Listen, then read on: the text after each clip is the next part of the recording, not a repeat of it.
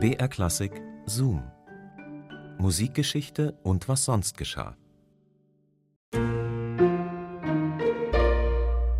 Arturo Benedetti Michelangeli, das war ein italienischer Pianist und als er noch gelebt hat, war er bekannt als unnahbarer Perfektionist. Wenn ihm irgendwas nicht gepasst hat, dann hatte er keine Schwierigkeiten damit, Konzerte einfach kurzfristig abzusagen und um Probleme mit Instrumenten zu vermeiden, die da irgendwo rumstanden an Konzertorten, ist er immer mit seinem eigenen Flügel herumgereist. Aber erstmal Hallo und herzlich willkommen zu unserem Podcast Zoom Musikgeschichte und was sonst geschah. Hier bekommt ihr skurrile Anekdoten und Geschichten aus der Welt der klassischen Musik. Jede Woche in einer neuen Folge, die wir rauspicken für euch aus dem Radioarchiv von BR Classic. Ich bin Christine und heute erzählen wir euch die Geschichte eines Instruments. Und zwar die von Michelangelis Flügel. Nach seinem Tod 1995 haben die Münchner Philharmoniker diesen Flügel gekauft und ihm einen extravaganten Platz in einem Alu-Koffer gegeben. Mit diesem Kauf waren aber auch ganz spezielle Auflagen verbunden und welche das genau waren, das erzählen wir euch jetzt. Viel Spaß beim Hören.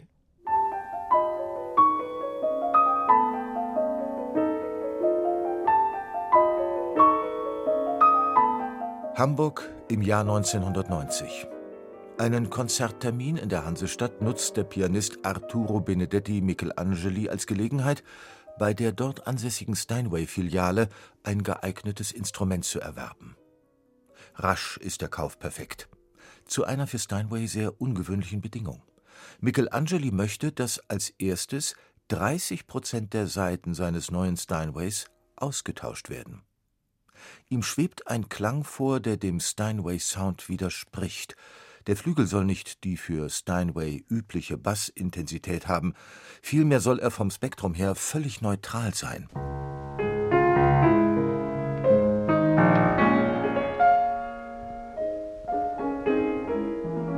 Das war jetzt ein Stück in Astur. Also man hört sehr, sehr schön die Subdominante. Das ist eine völlig andere Klangfarbe. Erzählt Wolfgang Popper. Klavierstimmer und ehemaliger Notenarchivar bei den Münchner Philharmonikern.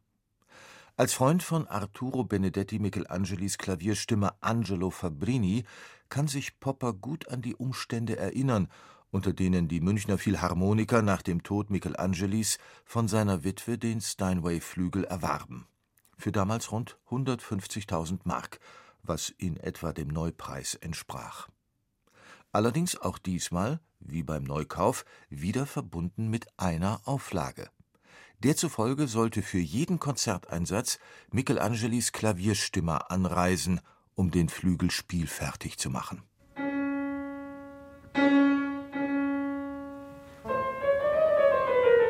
Sein langjähriger Stimmer, Herr Angelo Fabrini aus Pescara, hat 10.000 Mark verlangt, das war sein Honorar. Aber ansonsten war er eben mit Reise und Logis gewissermaßen auf eigener Tasche eine Woche ungefähr da.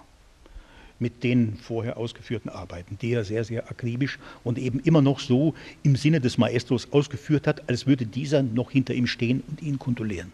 Ein halbes Jahr nach Michelangelis Tod kommt Fabrini das erste Mal nach München, um den Flügel für ein Konzert der Münchner Philharmoniker am 12. Januar 1996 vorzubereiten.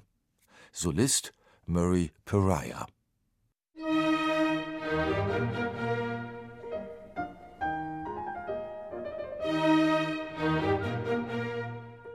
Es wird das einzige Konzert werden, für das Michelangelis Flügel bislang zum Einsatz gekommen ist. Also man sagt, es sei eine testamentarische Verfügung Michelangelis gewesen. Das ist nicht so.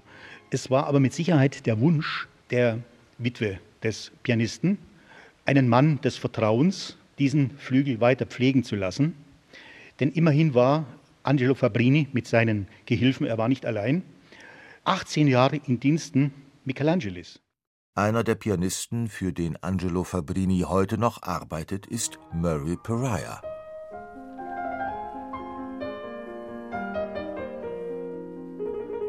Gerne wird der 1947 geborene Nordamerikaner in einem Atemzug mit Arturo Benedetti Michelangeli genannt. Und Pariah ist einer der wenigen, die der ehemalige Chefdirigent Sergio Celibidache neben seinem Freund Michelangeli als großen Pianisten gelten lassen konnte. Dass ausgerechnet Pariah der einzige ist, der bislang auf dem von den Philharmonikern erworbenen Flügel konzertiert hat, passt also gut in die Tradition.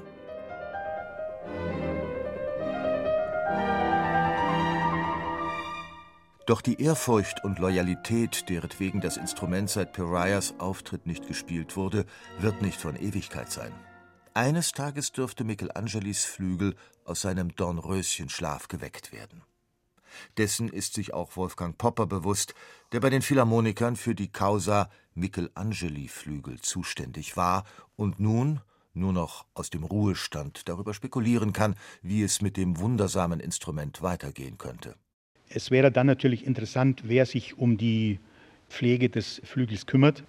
Das Steinwehhaus München beschäftigt eine ganze Reihe von hervorragenden Konzertstimmern, worauf man achten sollte, dass man den Grundcharakter des Flügels nicht stört.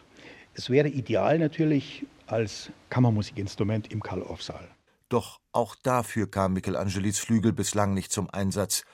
Und so schlummert das Instrument weiter bei den Münchner Philharmonikern in seinem silbernen Kasten. Ihm fehlt eine Bestimmung, im Gegensatz zu den Instrumenten anderer verstorbener Klavierlegenden. Glenn Gould's Steinway ist immerhin in der kanadischen Nationalbibliothek in Toronto ausgestellt. Der Flügel von Wladimir Horowitz geht sogar bisweilen auf Tournee und lässt von sich hören.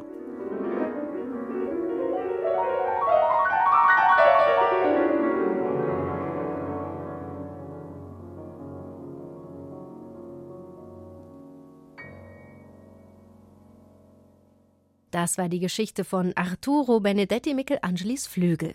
Ein Zoom von Ulrich Möller-Arnsberg. Zoom, Musikgeschichte und was sonst geschah, gibt's immer samstags neu in der ARD-Audiothek und natürlich überall da, wo ihr so eure Podcasts herholt. Und wenn euch der Podcast gefällt, dann lasst doch einfach ein Abo da. Nächste Woche erzählen wir euch dann die Geschichte einer ungewöhnlichen Freundschaft. Und zwar der Freundschaft zwischen dem Komponisten Sergei Prokofjew und Vernon Duke. Kurz vor Prokofjews Ankunft kam von meinem Agenten in Hollywood ein Jobangebot für ihn. Eine der größten Produktionsfirmen Hollywoods würde Sergei für Filmmusik 2500 Dollar pro Woche zahlen. Eine unglaubliche Summe. Prokofjew drehte das Angebot in den Händen, etwas blitzte in seinen Augen. Aber dann sagte er unzufrieden: Ein guter Köder, aber ich schlucke ihn nicht. Ich kehre zurück zu meiner Musik und zu meinen Kindern. Wir hören uns wieder. Bis dahin macht's gut. Eure Christine.